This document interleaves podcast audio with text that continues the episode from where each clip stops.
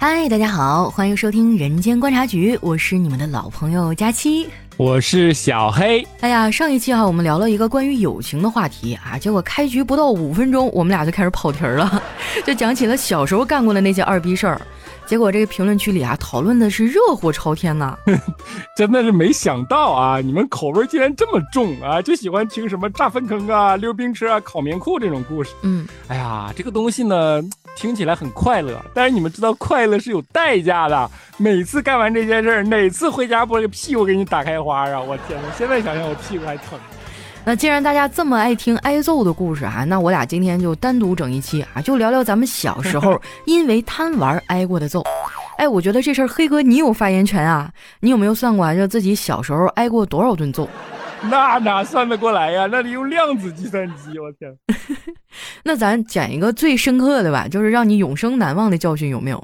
哎呀，你说难忘啊，真的，我小时候挨揍都和聂小亮有关。就是上一期全网通缉的聂小亮同学，我十次挨揍，九次都是他带的头。前面给你也说过啊，什么炸粪坑啊，什么溜冰车啊，什么这种各种故事。你发现啊，它都发生在冬天，对吧？对呀。但是我们这个无处安放的这个躁动的情绪，它可不止发生在冬天啊，春夏秋怎么办？哎。啊，就各种的花式作死是吧？对，你就正好我之前不是说嘛，我们家属于那种工厂的家属院，是个水泥厂。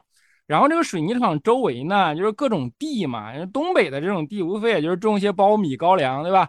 刚好它附近还有一个果园，哎，这就把我们能够作死的项目几乎就凑齐了。一到秋天收获的季节，小亮同学就带着我们偷苞米。这个偷苞米啊，我们都烤出艺术来了。我跟你说，那水泥厂呢，它有几道工序是为了烧水泥的，然后每一道工序都会淘汰下来那种焦煤渣子，这个焦煤渣子就会临时堆到那个广场上。你知道这个焦煤渣子其实是有热度的，这个热度刚好是个天然烤箱。真的，你就把那个苞米掰下来，什么都不用处理，皮儿都不用扒，直接往那个焦煤渣子里边一塞，哎，你就去浪去吧。浪个半个小时之后回来，把它从里边拿出来，刚好把那个皮儿烤透，里边那个苞米呢又嫩又熟，就一咬往外崩汤那种，嘎嘣脆。哇，那你们这个做法有点太豪华了。我小时候烤苞米，基本上就是我们家有那个炉子嘛，炉子上面有个盖儿是金属的，它上面不就热嘛，就把那个苞米往上一放哈，然后还得来回翻个儿，有时候你要不注意了，还烤糊了，整个那一面就黑了。这东西很快乐啊，就是你吃了以后。啊，特别嫩，嘴上流汤，你知道吧？但是呢，人家农民收获的时候过来一看，这半亩苞米地全空了。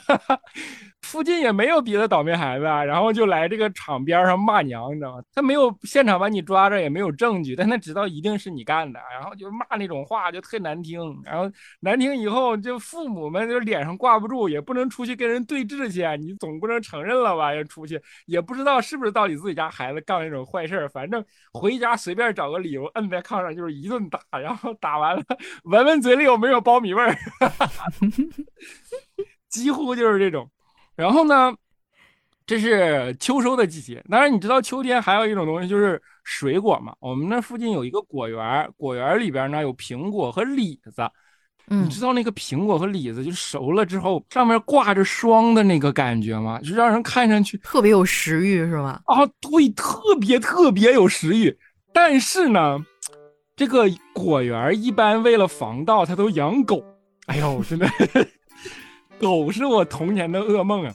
我们这果园呢，在铁路边上，铁路要比别的地方它地基要高出去一块，所以我们顺着这个铁路，就是整个借着这个地势，能够从上面翻到这个果园里边去。但是你翻过去以后，你怎么出去？哎，这就是个问题了，对吧？你怎么能快速并且安全的绕过它这个看家狗？那简直是我们当年像零零七一样的命题。成功的我就不跟你说了，有一次失败了，没绕过去那个看家狗，刚好它那个狗正着要咬我们。一般这个狗它有铁链子拴着的，但是你也不知道人家这果园的主人是故意的还是什么，他就把那个砸在地上的那个橛子呀，就故意弄得很松。就那狗挣两下，那橛子几乎就拔出来了。就大老远看着一个狗疯狂的拖着铁链子奔你们来的。对，聂小亮同学啊，就带着我正在这把这苹果摘下来以后，搁这美呢，就像你说，大老远扑面而来，流着大喇子，大狗就朝俩冲。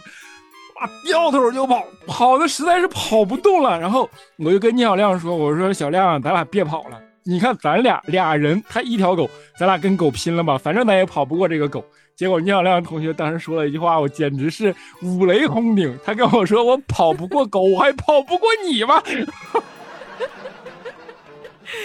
哎呦，所以那一回你被那狗咬了吗？我刚想说棉裤得咬几个窟窿哈，突然想起应该是秋天哈，那会儿穿的应该也不厚啊。是不厚啊，就狂犬疫苗，哎呦我的妈呀，你别提了，就小时候打狂犬疫苗的次数多了去，就是没给你大腿咬掉了，简直就是人生中的万幸，你知道吗？就是你就是包年的 VIP 客户呗，隔三差五去来一针儿。哎，我跟你讲，我们那个地方那时候就是它属于镇上嘛，镇上的医院那个护士那跟我都混熟了，我这各种各样的原因出去去打针儿去，我天，打那以后我就对这个狗啊产生了心理阴影了，就是我就怕这东西。就后来我就是利用了一个物理学原理，每次看见狗以后，我就把这个红领巾蒙在眼睛上啊，然后呢，我就心里觉得我看不见它，它也就看不见我。就这种心理阴影全都是倪小亮同学给我留下的。然后就因为被狗撵，你说我都被狗咬了，咬了也就算了，回家还得挨顿打，对吧？哀其不幸，怒其不争，打完一顿带去医院打针，就几乎全都是这种故事。那我觉得男孩子是淘哈，像我们女孩小时候基本上就不会干这种偷鸡摸狗的事儿哈。嗯，我那时候顶多就是等他们收完地以后，然后捡一捡他们剩的什么苞米啊，啊，或者是地里遗留的那个小胡萝卜啊，然后就在旁边那个小水坑啊，随便涮一涮哈，在衣服上蹭蹭，就一咬，嘎嘣脆哈，觉得又甜又香啊，就是比我妈买的好吃。偷来的东西总是最好吃的。对，但是我还是挺鄙视偷这种行为的哈。我小的时候，你知道我最想当什么吗？我最想当警察。哎呦，这个和我小的时候看过一些影视作品有关。我很小的时候啊，我爸买了一台 VCD。哎，我不知道你小时候你家有没有啊？就那个玩意儿，你整一个黑色的那个盒带往里一塞，然后就可以看各种电视剧啊、电影啊。你知道我小时候最流行的是什么吗？霸王花系列。你有没有看过？就是香港的那种女子警察队，我还真没有。这你都没有看过？那时候多火呀！里面还有什么吴君如啊，然后还有什么是这那的各种明星。当时我觉得我去，真英姿飒爽又漂亮，然后还有各种武打的戏。那会儿我的梦想就是我长大以后我一定要当个女警察。就从那个时候啊，我心里就开始有一个练武的梦想，然后我成天就跟着那个 VCD 里面的碟片就开始呼哈的，成天在炕上蹦。啊，说到炕哈，可能很多南方的小伙伴他不太知道，东北的土炕呢，它里边不是实心的。它的这个结构呢，你可以理解为搭积木哈，它是一个支撑的结构，它中间要留很大的那种孔洞，那叫什么叫烟道，对不对？对，烟道。对，它是一个支撑的结构，没有那么结实。然后我在上面叮咣一顿蹦哈，我们家那个炕一看上面就塌了一个大坑。没办法啊，我爸就得把那个炕上所有的被都拿下来，然后把那抠开，把里面的砖扶好、磨好，然后上面抹溜平，然后把它烤干了以后，我们才能再在上面睡觉。但是这种把炕蹦塌了的事儿哈，我干了三回。你可以想象我当时多么的迷恋武术哈，成天的上蹿下跳的。后来有一回，我爸实在是受不了了。那一天呢，我爸回家就跟我说。姑娘啊，我看你最近武术练得不错呀，我跟你比武吧。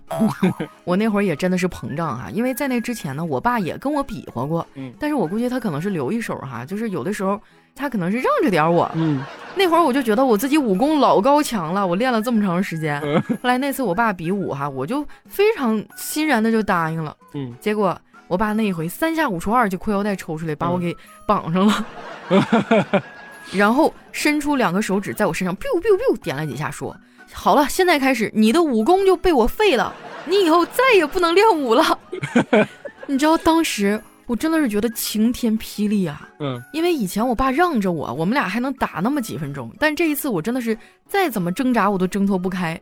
那会儿我心里老悲凉，我觉得完了，我的武功被废了，从此以后我再也不能练武了。然后我就刷刷的眼泪哈。我妈说，我当时哭了一天多。从那以后，我真的我就再也不练武了啊！我的警花梦就此就破碎了。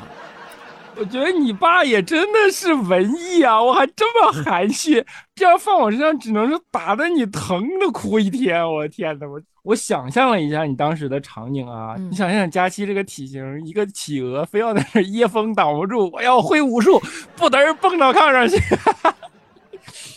练武是假，砸炕是真。但那个时候，小朋友真的特别喜欢蹦蹦跳跳这种运动啊。比如说，我小时候还喜欢跳皮筋儿啊，然后我还喜欢在我们家沙发上蹦。就我记得我爸妈结婚的时候，家里买了一个红沙发哈，愣让我给蹦稀碎，你敢信？比金毛拆的还快，对吧？对呀。就是我觉得小时候那些影视作品对我的影响真的非常大啊！你说《霸王花》呢，就是让我从小有一个当警察的梦想，然后还有那个《新白娘子传奇》，你记得吗？对对对对对，哈哈哈！西湖什么什么玩意儿？三 月天嘞！我天，我觉得赵雅芝她简直就是覆盖了我整个的童年啊！对，童年唯一的女神。对，就是。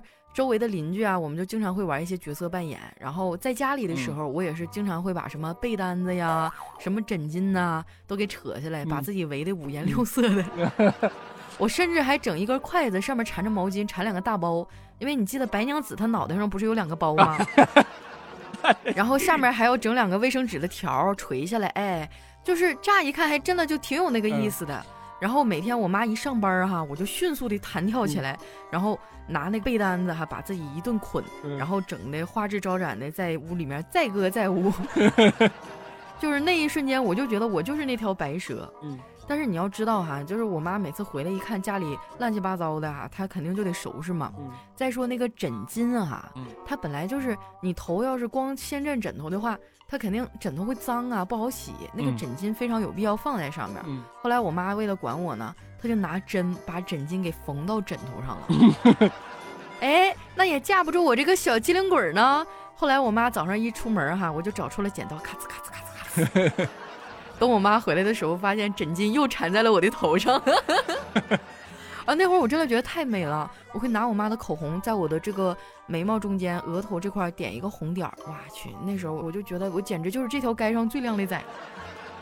后来我妈实在受不了了，有一天就是给我逮住一顿胖揍啊！打那以后我也没改，但是我学会了，就每天掐着点，等我妈快要回来的时候，赶紧把什么被单啊、枕巾啊都给铺铺平啊。嗯，哎，我感觉白娘子是不是？我们这代小朋友的全国统一的 cosplay 啊，就是那阵儿什么被单子呀，什么那个门帘子呀，蚊帐，感觉对吧？枕巾子这都逃不过小孩的这个魔爪，全都是这个。赵雅芝那阵儿真的是我们童年的唯一女神啊！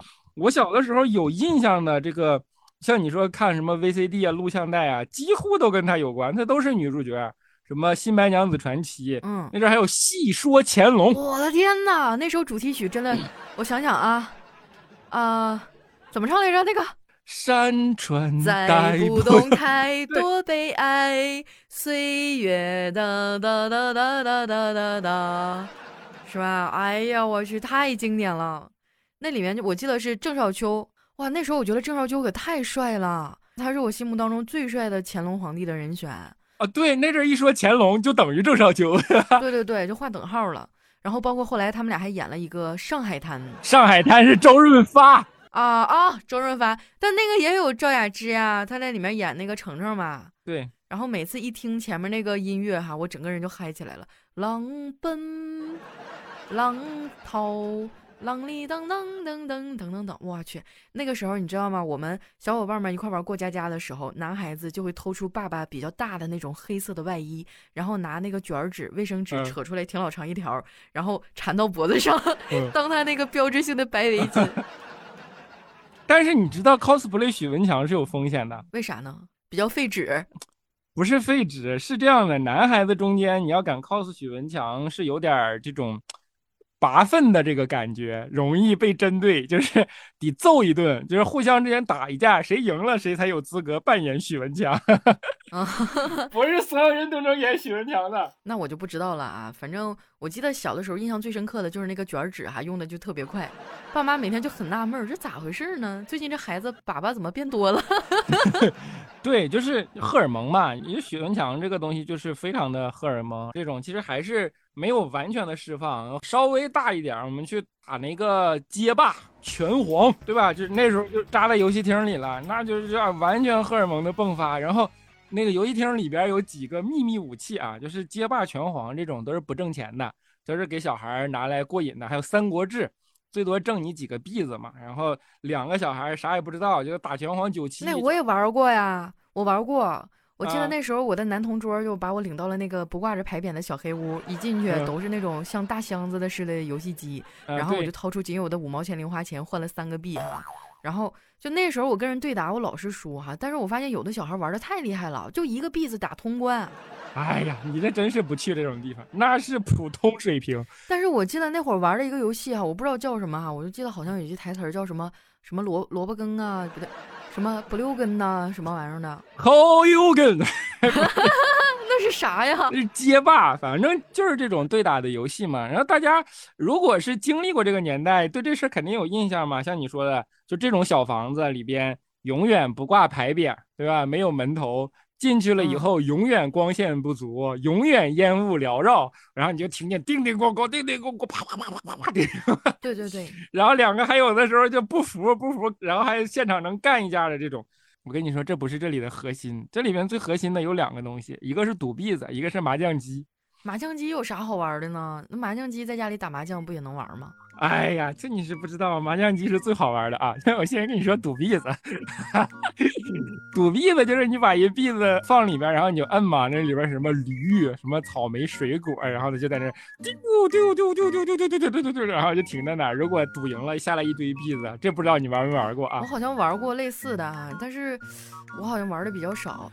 然后最什么的呢？是麻将机，因为麻将机那时候其实都是日本机器，里边糊那个什么广东式的那种麻将，哎，我记得特别清楚啊，大三元、大四喜，这个东西只要你咔一糊，哎，里边就通关了。通关以后就会出来一个小姑娘在那脱衣服，哎呀，脱的。真的假的呀？那不会被严查吗？所以你想象一下那个画面嘛？为什么这个地方没有牌照？你没想过吗？如果只有拳皇，怎么会不放牌照嘛？对吧？所以你就想嘛，一个没有牌照的房子里边永远光线不足，永远烟雾缭绕，然后这个机器周围永远围着一群鼻血娇艳欲滴的小伙子 围着看。哎，这个时候最害怕的就是家长来抓，你知道吗？就是。最怕的就是你正聚精会神的，哇天哪，马上就大三元了，后边啪一拍你啊，一回头一看你爸，哎，这回家就是一顿打。然后我们那阵有一次就是，不是我玩啊，我们正那围观呢，都是那个荷尔蒙迸发、娇艳欲滴的鼻血的这个围观群众。这时候前面这哥们这真的就是大三元来了，哇天哪，所有人都跟他激动，血脉膨胀了。他爸站在他身后了。我们一看，我们血都凉了，想完了，这必然回去打死他，你知道吧？然后他也感觉就是背后的这个空气啊，估计凝固了，就觉得气流不太对。当时一回头看见他爸，我去，整个脸色就变了，就扑通一下坐在座位上了。结果他爸拍了拍他肩膀说：“赶紧糊啊，大三元！”没准他爸是别的游戏厅的 VIP 是吧？我去，那个时候我们才知道哦，原来男人不管多大都是很专一的嘛，他们的诉求是一样的。哎，你说到打街机，我其实真的玩的少哈。嗯，我记得那会儿我去过，但是没去两回就让我爸给发现了。然后回家我以为他俩得揍我呢，结果在饭桌上我爸也没说啥，我爸就说：“哎呀，那玩意儿是好玩哈，爸爸年轻的时候也喜欢玩。但是姑娘，你看哈，那个游戏厅里除了你，还有别的小姑娘吗？” 那确实是。后来我一琢磨，好像真的哈就没有女生，都是小男孩儿。我爸说哈，你玩点别的游戏呢，爸妈都支持你啊。但是那个地方呢，就不是小姑娘应该去的，以后咱不去了好吗？后来就是在他们的这个合理劝说之下吧，我也是痛改前非了啊。然后后来就不怎么去了，因为我又有了新的爱好啊。我小的时候其实性格比较男孩子气啊，就是我喜欢拆东西，就我们家那个什么小到那种闹钟啊，然后大到电视机啊，就基本上我多多少少都动过他们的零件哈。我还记得我很小很小的时候，那时候家里条件不好嘛。嗯，家里最大的电器是啥呢？就是一个录音机。啊，我不知道你有没有见过那种老式录音机啊，就特别大，而且很笨重。嗯，然后往里放那个磁带，有时候放着放着，磁带还绞带了，你就得掏出来，然后把那一段拽出来，然后再用手指慢慢拧回去哈。那个东西还能收听什么广播呀？那会儿我就觉得哇，这东西太神奇了，因为岁数小嘛。然后我就觉得这小东西里面怎么能有人说话呢？它里面是不是有小人儿呢？然后我就去问我妈哈，我妈也懒得搭理我，就说哎呀，里面没有。但是你要知道，这种答案根本就拦不住好奇心旺盛的我哈，我那求知欲噌的一下就上来了。有一次趁着我爸妈不在家哈，那时候我们家住平房嘛，园子里有那个镐把，你知道是啥吗？镐，就是刨地那个镐啊。然后我拎起那个镐哈，我就对着那个两边那大喇叭咣咣就是一顿凿。当场就给干漏了，我就想看看里面到底有没有小人儿，有小人儿我就给他抠出来。结果回家那打的，我的妈呀，在地上满地打滚啊！你要知道，在那个年代，那个家电意味着什么？它意味着我们全家最贵重的物品被我给锤巴了。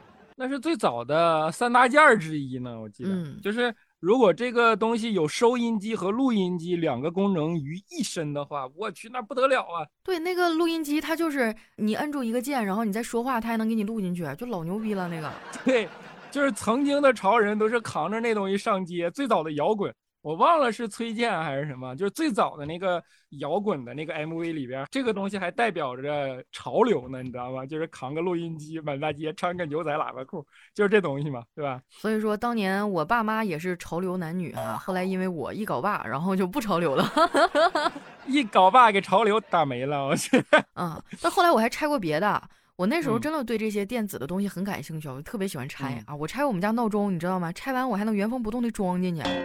但是比较可怕的就是装完了以后发现多了两个零件儿。我小时候还拆过我们家电视啊，我记得那个时候我妈我爸买了一个黑白电视，好像熊猫牌的。哎，现在好像已经没有这个牌了，是吧？当时谁家要是有个熊猫电视，有，现在还有吗？不是现在有，说错了，我家第一台也是熊猫电视，是吧？那会儿谁要是有个熊猫电视，老厉害了，就就代表着家庭富裕的象征。也被我给拆吧了，就是那个按钮啊，什么都让我给抠吧了。后来我爸我妈对我就放任自流了，反正你只要不砸中间那块四四方方的屏幕哈，姑娘，其他的钮你随便抠，反正我没有遥控器。但是小时候因为拆东西真的没少挨揍。哎，你这个经历长大以后竟然没有从事什么半导体、富士康什么的？那没有啊。这个也是有点奇怪。一般按理来说，像你这种好奇心的人，最后都走上了修电脑的路。没有，最后都被爹妈打服了。哎，扼杀了一个修电脑的天才，没准成为雷军了呢。不过你这种也真的是女孩里的另类了。我真的，你你还拆东西去游戏厅？我们在这要是在游戏厅里边看见一个女孩，那简直就是 稀有物种。一般我们周围的姑娘就是。玩玩捉迷藏啊，玩玩过家家呀，跳格子、跳皮筋儿，对吧？然后扔扔那个沙包啊，就弹弹玻璃球，了不得了，这就已经是不得了的运动了。我的天啊，我小时候真的就跟个小男孩一样，就特别淘气。我从小就跟着那帮男孩子屁股后面玩，然后爬墙上树、掏鸟窝呀，还什么踩水坑啊。就我小时候，我觉得我简直太淘气了。就是我妈每回揍我的时候，都已经。不知道该从哪儿下手了，就感觉哎呦我的天呐，就脑瓜嗡嗡的那种。直到上高中哈，我还留着毛寸呢，你敢信？我上高中的时候，我头发比你还短。我的天！嗯，没想到吧？那你怪不得一直单身。哎，那你小时候就没有玩过正经姑娘玩的游戏吗？那什么叫正经姑娘？什么叫不正经？你给我好好说话。小时候我玩过跳皮筋儿啊，我上期节目里不说了吗？因为我胖，我小学五年级就过一百斤了，然后别的小姑娘都不爱跟我玩，因为我每次一跳到三级的时候我就过不去，我们那一队老是输，就只能抻皮筋儿。后来他们就不跟我玩了呀。这个不怨我，在那个时候我也是一个孤独的少年，然后我是因为女孩子不带我玩，我才跟男孩子玩的。嗯，你要说什么男孩子、女孩子这种，我们偶尔也娘炮一下，就是什么捉捉迷藏啊。角色扮演一下啊，对吧？就赢的人扮演许文强，然后许文强找所有人，所有人藏着，就是类似于这种东西。但是，嗯，没有玩的那么起劲儿啊。我们最起劲儿的还是聂小亮 带我们。哎，我真的，你你刚才一说这个掏鸟窝，我忽然又想起来一个事儿。聂小亮同学，你知道他霸道成啥样吗？我上一期节目说他小的时候是个学校霸王。嗯，那阵上中学了，就是我们上中学不是要骑自行车吗？嗯。骑自行车路上旁边的树上应该是有个马蜂窝。马蜂其实不是故意蛰他，马蜂正常的飞。他骑自行车撞马蜂屁股上，给嘴唇撞肿。我不夸张，因为我俩一起骑车嘛。然后我就看见他邦撞上了一个东西，嘴唇撞肿了。他下来，他摸一摸，他就说马蜂把他蛰了。然后呢，当时他就不走了。这马蜂敢蛰我，对吧？我是谁？我学校霸王。找到他，我弄死他。就现场就找，哎，最后在一棵树上还真的找到了这个马蜂窝，捅它，还不是正经的捅，要把这马蜂窝烧了。那个时候上中学，其实已经会抽烟了，身上带着打火机，然后就找这种木棍儿，就往这上面点。最后我们俩就整一火把，带着我去烧那马蜂窝，真的给马蜂窝烧下来了。你知道马蜂一没了窝，那马蜂就急眼了，那真的不比狗咬轻啊！你就说你俩在医院住几天吧，倒没住医院，反正鼻青脸肿，再加上嘴唇起大泡，那反正是好几天。你这回家躲都躲不开，就你爸妈一回来一看，这不对称的脸和一个大猪头回来了。哎呦，这一顿打，我就被马蜂蛰一遍也就算了，我还被他再打一顿，我的天哪！哎呦，我觉得你们俩真的太虎了，马蜂窝都敢捅，那玩意儿蛰一下老疼了，他那个针都是有毒的。我是被迫的，我是个好孩子呀。我被狗咬，被马蜂蛰，我都是被迫的，都赖聂小亮是不是？啊，你说通缉他冤吗？啊，哎，你刚刚说到那个呃，用火把燎那马蜂窝哈，我突然想起一事儿，就我小的时候，你家里有没有跟你说过，千万不能玩火，就是那个吃耳残变哑巴，然后玩火尿炕。嗯。但是小的时候呢，就对火有一种莫名的向往啊。那会儿就觉得火好像就是一种魔法，你知道吗？对对对对对对对，就是包括一些影视作品当中啊，那些人 biu 一下射出个火苗，哎，我觉得老牛逼了。然后我就经常偷着在家里玩火，有的时候呢，我就点个小纸片啊，然后刚烧着呢，我就啪一脚给它踩灭了，倒也没玩出什么事儿。直到有一次哈，我也不知道我怎么的，脑瓜就抽了。我点了卫生纸，那个卫生纸它的燃烧速度和平常咱们写作业本那个纸啊，速度肯定是不一样啊，它就特别的好着。然后那会儿呢，我我点完了一节卫生纸以后啊，我本来想给它踩灭，后来我忽上忽上以后，我发现它没灭。然后我当时了着我的手了，我情急之下啪一撇，一下就撇到我们家那个床上了。嗯。当时那个床啊，还是过去那种老式的铁床哈，铁床边上还摆着一摞衣服。结果当时我也不敢吱声啊，我就开始疯狂的拿周围的东西往上扑啊。结果实在不行了，喊妈妈。我爸妈一出来，当时吓得脸都绿了哈，然后就抓起旁边一切的东西，疯狂的往顶扑啊，什么大米呀，然后什么衣服呀，往顶一顿抡。后来那个火势最终确实控制住了。但是我妈新买的一条哈，据说当时还比较贵的一条喇叭裤，后屁股烧了一个洞。就是以前他们俩打我吧，都是我爸动手，但那一次我妈罕见的上手了，就是男女混合双打，把我踢的满地打滚啊！就是你吃着吃着饭，眼泪巴叉的哈，他们想起来，咚，再给你一脚那种。后来我还记得我妈那条裤子嘛，她就特别心疼，然后去找那个裁缝啊，在后屁股那块缝了一朵花。哎呀！就当时我印象特别深刻啊，所以说啊，就是小朋友们一定要记住啊，就家长们也是教育你家孩子的时候一定要记住，这个火呀真的是不能玩，水火无情，太吓人了。那会儿得回就是提前发现了，要是火势蔓延起来的话，那可能今天我也没有机会给你们录节目了。你说火像魔法了，真的，你知道什么样的火最像魔法吗？啥火？你喷的火 是我的朝夕。燎毛毛燎过吗？那我还真的没有，燎啥毛？杨树到三四月份吧，应该是，反正早春的时候它就会往下掉那个絮，就柳絮、杨絮那玩意儿，就是反正整在身上特别麻烦，就是刺挠的那种东西。那个东西呢，被风一吹，就到那个背风的地方，在墙角上，它会堆一条。哎，这时候你拿打火机从这头啪一点，它就像火龙一样，你知道吗？就直接就窜到头，哇去，那个感觉太爽了！你就像控制着一种魔法一样。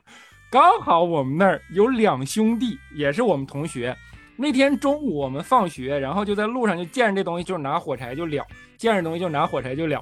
这哥俩嗨过了瘾了，他终于知道这玩意儿，你看看起来像魔法，对吧？吃完饭在他家后院，我们那阵都是平房，他家后院呢就放着冬天堆的那个柴火没烧完的。他俩呢，就在他家后院背风的地方发现了，就那么大一堆，就是窝起来的这个杨树毛毛，哎，可过来瘾了。啪一点，像火炬一样，你知道吗？砰一下，然后他家柴火垛就着了。我还以为他们家房子没了。他家房后边一半黑了，就是 就是差一点，你知道吗？那是我小学第一次参与救火，我跟你说。真的还是那句话哈，水火无情啊，不光是火，水也不能乱玩。我小时候，我爸我妈就告诉我哈，就是你离咱们家门口那个大水泡子远一点啊，爸爸妈妈都不会游泳。啊，对对对。我爸我妈那阵儿也是，就是不管你玩啥，其实他管起来还是松的，打起来是狠的，但是只有一件事，自始至终明令禁止，并且吓唬你，就是不许去呃洗澡。其实现在翻译过来就是游野泳，就比如说什么小河呀、水库呀、大水泡子、水井啊、水渠，就这种东西你都不能去。然后嗯，就经常跟你说什么这里边有水鬼呀，反正就是就吓唬你。我小的时候还真的呛过一次水，就是，呃，我都忘了是幼儿园还是什么时候，跟我老舅就去那种小河，那阵他还没结婚呢，就特年轻，然后就自己进去仰泳了。你知道，你想象一下，一个大老爷们光个大腚仰泳，那是一种什么？浪里白条。对，我不敢呀，我就站在那个小河里，那小河也不深，反正我就站在里边等他，他就说你等我，我一会儿就滑回来了。我在那等，等着等着呢，我就累了。然后累了，我就想我蹲一会儿吧。哎，我这一蹲不要紧，就咕嘟嘟咕嘟嘟咕嘟嘟，哎，直接呛昏过去了。就是 给我整上来的时候，我其实已经不在那个河边了，整个对水的记忆都特别害怕。所以我小的时候就是这个东西完全的不敢玩，任何碰到什么水库、水井的都离得远远的。所以你到现在你还不会游泳呢？你连蛙泳都不会啊？我还真不会。我到现在，我的游泳在游泳池里是什么水平呢？就是。呃，比如说这游泳池二十五米宽，我跳下去，如果一口气儿能憋住，哎，我就扑棱到头，赶紧就扒着那个游泳池的沿儿就爬上去。你让我在水里停一会儿，我都停不住，你直接就被淹趴下了。就是你不会换气儿是吧？我的天哪，完全不会，我就是有阴影。我上大学的时候游泳是必修课，嗯，就是要考试的，不然都毕不了业，我才勉强会到我刚才说的那个程度。那都是被老师给我强行的踹到游泳池里边多少次就数不过来了才练出来的，就这么一点游泳技巧。哎呀，所以说啊，就现在教育小朋友一定要提醒他哈，就离火还有水都要远一点。这玩意儿是真要命啊！你说你当时要旁边没有个人的话，你就地你不就呛过去了？可能第二天早上你自己飘上来了。其实已经呛过去了。这东西都没轮得到挨打，就刚才说这稍微有点跑啊，因为这事我没有挨打，因为这事爸妈已经不敢打我了，就以为你是不是因为昨天骂了你，然后你去寻死了？啊，对，这有什么想不开的，跑到小河里去自杀？哎呀，其实我觉得小时候挨过的揍真的太多了哈，但是你要冷不丁让我在节目里说的话，我还真有点就想不起来了。就感觉小时候挨揍好像就是家常便饭哈，隔三差五就来一顿哈，时间长不揍我，我都觉得我皮子有点紧呐，恳求父母帮我松一松。嗯。那这样哈，如果说大家有什么这样宝贵的童年经历哈，就是小时候因为什么事儿挨过揍，你可以分享在我们节目下方的留言区哈，给我们提供一下素材的支持嘛。啊，也不能光听我和小黑的悲惨历史啊，你们也得把那些事儿说一说，让我们开心开心啊。对对对。其实我觉得童年都差不多嘛。那首歌怎么唱来着？你的童年，我的童年，大家都一样。我也希望看看你们那些年挨揍的故事哈。那聊了这么长时间，咱们今天也接近尾声了啊。如果说聊的不尽兴呢，咱们节目的讨论区里面继续讨论啊。或者你们想听什么话题，哎，也可以在节目的评论区里告诉我们，对吧？揭示我们悲惨童年的也行，天上飞的、水里游的、地上跑的、翻山的、越岭的、下海的、捉鳖的，任你们提，只要我们俩有故事，都毫无保留的抖搂给你。哎，我真的觉得，我感觉咱俩这几期好像把自己的故事都快讲完了，就我觉得一点面子都没给自己留哈，这这以前干过那些破事儿，全给我抖搂个底儿掉。不要脸了，不要脸了，脸是什么东西？对哈，就是为了节目，为了业绩哈，我们的脸面都不要了。所以你们是不是应该点一下订阅呢？给我们点个小赞，支持一下呢？因 为我看到很多朋友都没有订阅我们的专辑哈，你只有订阅了专辑，你才能第一时间收到我们的更新啊！听我的，现在开始呢，拿起手机搜索“人间观察局”，带你体味百态人生啊，分享那些从小到大的故事。你点一下订阅啊，以后就能第一时间收到我们的动态更新了。那今天我们的节目就接近尾声了哈，嗯，我是你们的老朋友佳期啊，我是小黑。那今天咱就先聊到这儿啊，我们期待你们的精彩回复。拜拜，拜拜。